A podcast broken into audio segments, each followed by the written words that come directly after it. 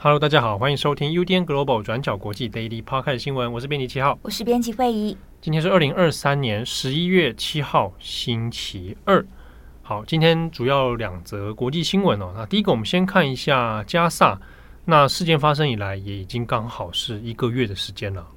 对，也是在刚好一个月的这个时间呢，哈马斯统治的加萨走廊卫生部就表示，那以色列这一个月来对加萨的密集轰炸，已经造成至少一万人死亡。那死者大部分都是以相对弱势的族群为主，那其中包括四千多名儿童，那两千六百多名妇女以及六百多名老年人。那对此呢，联合国秘书长也表示，加萨是儿童的坟场，每一天都有上百位的小女孩跟小男孩被杀害或者是受伤。好，那说到这边，大家可能也会好奇，加萨走廊卫生部表示死亡人数已经超过一万人，但是加萨不是由哈马斯控制吗？那这个死伤数字到底是怎么统计出来的？那可信度又有多高呢？那我们今天会简单整理给大家。那其实不管是在过去或者是现在的以巴冲突，那如果要统计和了解加萨地区的死伤数据，唯一的官方来源就只有加萨卫生部，那也确实，加萨卫生部就是由哈马斯负责运作的。那所以呢，这也是为什么外界可能会质疑统计数字的原因。那像是美国总统拜登在十月二十五号的时候，也就质疑，他认为这个加萨卫生部统计的数字可能是被夸大了。但是拜登的这一番发言也马上引起了争议啊。那联合国包括其他的国际人道组织，那都纷纷出面帮加沙卫生部背书，肯定加沙卫生部的中立立场跟专业态度。这些国际人道组织就有指出，那这么多年以来，那加萨卫生部都是人权团体的资料来源，那他们统计的数据误差很小，那几乎从来没有人会去质疑加萨卫生部的可信度，那所以这些人道组织其实都愿意帮加萨卫生部背书。那确实，如果我们以过往的这个以巴冲突为例子，那加萨卫生部统计的死亡人数跟联合国的统计其实是相差不远的。像是在二零一四年的以巴冲突当中，联合国统计的死亡人数是两千两百五十一人，那加萨卫生部的数字则是两千三百一十人。那所以也是在拜登认为数据被夸大的这个发言之后呢，加沙卫生部为了证明自己的清白，那马上就寄出了一份长达两百多页的报告给媒体记者。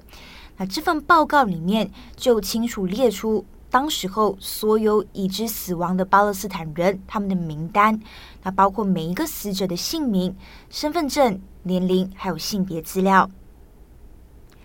好，那么接下来我们也来看看，所以加萨卫生部是怎么统计这些数字的？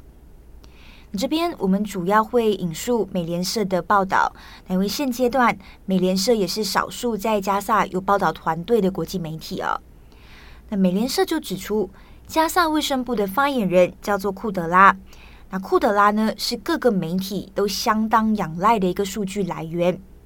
那在库德拉工作的办公室里面，他会不断收到来自加萨各个医院或者是人道组织，那例如国际红星月会，那他们寄来的大量资料。那这些资料呢，都是死者或者是伤患的资料。那这些资料会经过统整，那每隔几个小时，登记系统就会发布一次最新的统计数字。那根据美联社看到的截图画面，这个登记系统。其实就像是五颜六色的电子试算表，那每一个伤患或者是死者都会依照姓名、身份证、入院的日期、伤口类型跟状况等等去做分类。那不过，当然在整理资料的过程当中，也有他们的限制哦。那例如，不是每一位死者的姓名都能确认。那再来是只有被送到医院的死者或者是伤患，他们会被记录下来，所以真实的死伤人数往往可能都会比统计资料来得更高。那另外，统计资料里面也不会包含死亡地点，也没有分辨死者是武装组织成员或者是一般的平民，那也不会去记录死伤者的伤势是由什么原因造成的，那例如是飞弹还是子弹等等。所以它的资料其实并不是呃非常的详细，也不够透明。但是这也是加萨卫生部在战争底下碰到的一个统计难题。好，那么说完统计的方式，最后呢，我们也来更新一下冲突的现况。那以色列依然持续攻击加萨地区，那要以地面战来围剿哈马斯。那以色列国防军就宣称，他们已经把加萨分为南北两个部分，指出对哈马斯的战事已经进入一个重要的阶段。那美国方面呢？为了阻止伊朗或者是黎巴嫩真主党支持哈马斯，美国也罕见的宣布，已经派遣一艘俄亥俄级核潜舰。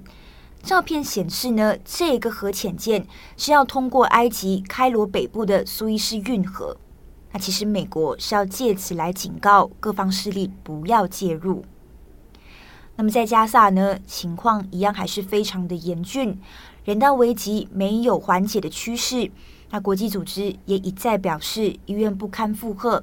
那同时呢，在救援物资远远不足的情况下，已经难以应付受伤的患者。那所以，现在国际社会其实也非常关注，到底以巴冲突什么时候可以停火？那尤其我们知道，美国国务卿布林肯也是特意飞到中东进行这个穿梭外交，但是结果可能是不乐观的。也就是说，布林肯没有办法说服以色列总理纳坦雅胡停火，也没有办法在人质或者是人道救援的问题上有任何重大的进展。那不过，《卫报》就有指出，就一些中东国家的外交官看来，他们觉得美国是有办法让以色列停火的。那只要美国愿意控制或者是扣留对以色列的资金援助，那或许就可以说服以色列。那但问题就在于，他们觉得美国不愿意这么做，而美国之所以不愿意，或许也在于美国认为，在可以接受的范围里面，消灭哈马斯是一个可行的目标。那再不然就是，拜登政府认为美国的国家利益和以色列的公众团结，那这一切呢，都比拯救加沙平民来得更加重要。好，那么以上呢，大概就是以巴的冲突更新。那关于死伤数字的统计，编辑影之在上个星期也有整理了更详细的报道，像是呃包括加沙卫生部的运作，还有跟巴勒斯坦自治政府的关系等等。那相关的连接我们也会放在资讯栏上面给大家参考。好，那下一则我们来看一下中国，中国的黑龙江省佳木斯在昨天十一月六号的晚上哦，一间体育馆突然发生了坍塌事件。那结果呢？总共造成了三个人死亡，一个人受伤。那这个事件哦，因为跟今年七月份的时候齐齐哈尔发生的也是学校的体育馆崩塌，当时是十一个人死亡。大家可能还有印象，当时的这个新闻在中国引发非常大的震撼。那没有想到，在四个月后又有类似的事情发生了。那我们来看一下哦，这个体育馆呢，它是位于。黑龙江省的佳木斯市里面的华南县，那华南县当地呢，有一个悦城广场，好，那这个悦城广场哦是二零一八年的时候才启用的。它广场呢里面还有像是我们刚刚讲到的这间体育馆，还有其他的商场啊等等的一些建筑群哦。那这个体育馆其实这样算起来的话，启用时间也就是五年多一点点哦，所以它建筑体本身。也并不能算是老旧。那这一个悦城广场呢，又是当地很重要的投资开发项目哦。它的投资金额高达是人民币四点三亿。那在昨天晚上大约是七点半的时间，就发生了崩塌。那体育馆呢，它是两层楼哦，其中它的二层这边就直接往下崩塌了。那当时呢，体育馆内有七个人还在场馆里面活动。那其中啊，有人是自行脱困了，但是很不幸，就是造成三个人后来死亡。那现在就要调查的是，为什么这个体育馆会崩塌呢？那各方的说法，现在因为还要都还在调查当中，在中国的社群网络上面就开始在揣测说，会不会是跟这个积雪有关哦？因为就在同一天，当地呢发出了暴雪预警啊，就担心说短时间之内会下很多这个雪哦，那积雪量，请大家民众要注意。可是虽然我们看到，这个体育馆在崩塌之前的确，它屋顶上是有积雪，但是这些积雪。的重量是否足以压垮这个体育馆呢？啊，这个目前是还有待厘清的哦。那又或者说是这个体育馆本身结构上面有问题吗？啊，那这些部分呢，都还只是停留在推测的阶段，还等待官方的调查。但是有一点我们要值得注意的是哦，这个体育馆它是位在这个悦城广场这里哦。其实呢，这个悦城广场。在今年七月的时候，它有一个安全的视察记录，就是在二零二三年的七月二十四号，当时地方的这个副委书记啊，以及这个县长陈显峰，他当时就有带了很多工作人员啊，那官官员啊，就来这边视察。那视察的目的主要就是来看看是不是这些体育场馆会有安全的隐患啊，有没有潜在的一些安全问题呀，啊等等。为什么会有这个视察呢？因为这个七月二十四号这一天，在之前七月二十三号，就是黑龙江省齐齐哈尔市体育馆哦，这个第三十四中学体育馆坍塌的事件发生。当时这个事件之后，黑龙江各地就有开始要做排查，啊，说哎，各地有没有类似这种体育馆，赶快去看看是不是也有一些结构上的问题等等哦。所以我们才看到隔一天。佳木斯这边，他们就也有发动了排查，排查完之后呢，也说，哎，那就没有什么特别异常的地方哦，那该看的也都有看了，但就没想到，一直到现在十一月六号的时候，却发生这个坍塌事件。所以，如果我们去看中国的社群网络上面，就很多人就会在问：不是先前才排查过吗？那怎么又发生这样的事情啊？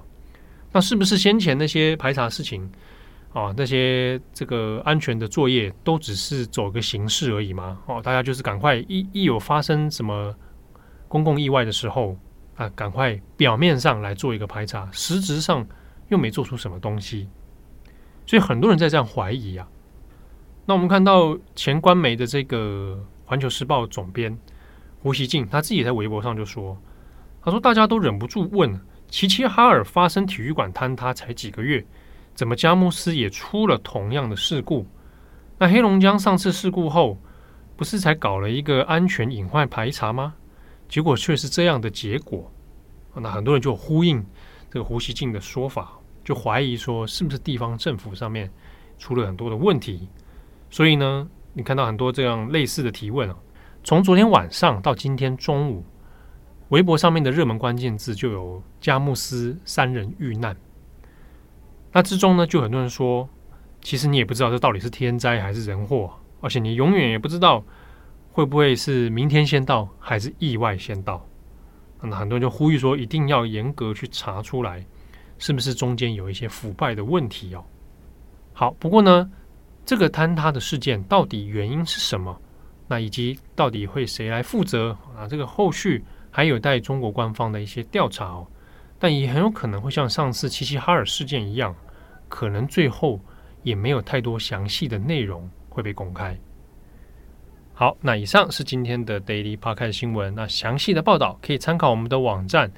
好，最近啊、哦，很多人都在看那个《晋级的巨人》，嗯，完结篇，你看了吗？嗯、哦，完结篇我还没看，我漫画看完了啦，那就是动画版还没看。哦，有点好奇，就它动画版会怎么怎么来结束这一切。好，那你好像看到一半是吧？我看到一半，但我现在的那个心情状态是只可以看一些欢乐的东西。真的，这个就是要真的很欢乐。巨人一点都不欢乐，我要笑到哭了那一种。笑到笑到哭。欢迎大家来推荐会议哦，可以让他笑到哭的动画吗？还是要影集也可以？各种都可以，各种娱乐啦。哦，对啊，各种都可以。我现在就是要看那种一直笑、一直笑的东西。他一直笑，哎，大家来推荐哦。我也想知道什么可以让我一直笑，我都笑不出来。好可怕！你不要这样子讲话。真的，我真的笑不出来。那另外一环肉皮笑肉不笑啊，笑着笑着就哭了。你还好吗？你看我们现在暂停录音。我先我先去哭一会儿。我最近有看一个动画，它也是漫画改的。呃，Netflix 上也有叫做《冥王》（Pluto），那个也笑不出来。那个是关于什么的？哦，它其实是改编那个手冢治虫的《原子小金刚》。嗯，那改编的非常厉害，就是他把它比较写实化。那讨论的呢，其实是机器人的一些，比如机器人的人权问题。它的背后也有涉及到战争啊，但是它的描述的情感其实很很感人。它会有一些像单元剧，因为它其实还才七集还是八集吧，它一集有一个一个小时哦。那里面会有包含就是原子小金刚很有名嘛啊，它是日本的一个著名机器人。那故事当中还有总共有七个这种来自世界各地的杰出机器人，那他们各自会有一段他们的篇章的故事。那这些东西都会跟人性或者跟机器人的那些辩证会有些关系。感觉也是一个蛮颇为沉重，对，颇为沉重的剧。对啊，但是我看的时候，当其实我看第一集就哭了啊，第二集又再哭一次，蛮感人的。哭完之后是有疗愈感的那种哭吗？疗愈吗？对啊，好像不是，因为不是温馨啊，它其实都蛮蛮悲剧，就是看完之后更难过。嗯，对对对对对。类似像这样，我就想到一件事情，我不知道是不是在节目中我跟大家聊过。哎，有一次我去日本，然后去那个那个日本科学未来馆在东京。嗯，那当时他我去的时候，他有一个特展，就在办就是机器人与未来。那因为他们那个馆内有一个很有名，就是很多种不同的 AI 机器人，有那种比较像真的像机器娃娃那种，啊，也有像做成真人仿真的那种什么机器主播。啊、当时他就有一个体验活动，就是你可以跟机器人对话，那他过程会录音，那他就会跟你谈论话题，然后你会在先电子荧幕上先选你要跟他聊什么话题。他其中一个话题叫机器人的人权，我就点那个。你跟他聊了什么？他就会他们会三个小机器人在聊天，然后会问你意见。他三个机器人在聊说，你觉得其中 A 机器人就会说，我们每天就在这里上班工作。另外一个说，我也好想放假。其中一个人就讲到原子小金刚，他就说那小金刚看起来就很快乐。然后他聊着聊着就问我说：“那我想问你，你觉得我们应不应该有人权啊？我们应该像一般的劳工来对待吗？”那你就可以开始回答，是蛮有趣的提问了。对对对，你应该问他说：“你以后会取代我吗？”赶 快赶快，我是不是快被你取代了？赶快来取代我！赶快来取代我！我就想到那个当时那个对话，觉得很觉得很有趣。如果机器人开始，这当然开始产生自我意识，对啊，然后就觉得说，哎，我觉得你应该好好对待我。在我们有生之年，不知道会不会碰到这件事情，然后我们跟不跟得上这个速度呢？对啊，欢迎大家来收看《冥王》。结果 ending 是这个，哎，好看哦，好看哦。因为前哎前阵上个礼拜也有听友来私讯，因为我上礼拜好像讲到说很多人。看到以巴冲突，然后有人联想到《进击的巨人》啊，因为他的故事当中有很多的那个模式很像。那也有人讲到说啊，冥王也很像。不过冥王的那故事的母母题，它过去也有一个梗，应该是来自伊拉克战争。嗯，对，它里面跟那个有一点点关联啊，就是用借用那个现实的一些东西去去做影射这样子。啊，的确，它里面有包含到关于战争的问题。好，欢迎大家，如果。如果你也想像我们一样哈笑不出来的话啊，欢迎来看，像你一样吧。好，祝福各位有美好的一天。我是编辑七号，我是编辑慧仪，我们下次见喽，拜拜，拜拜。转角国际，转角国际新闻。Global Daily Podcast 新闻。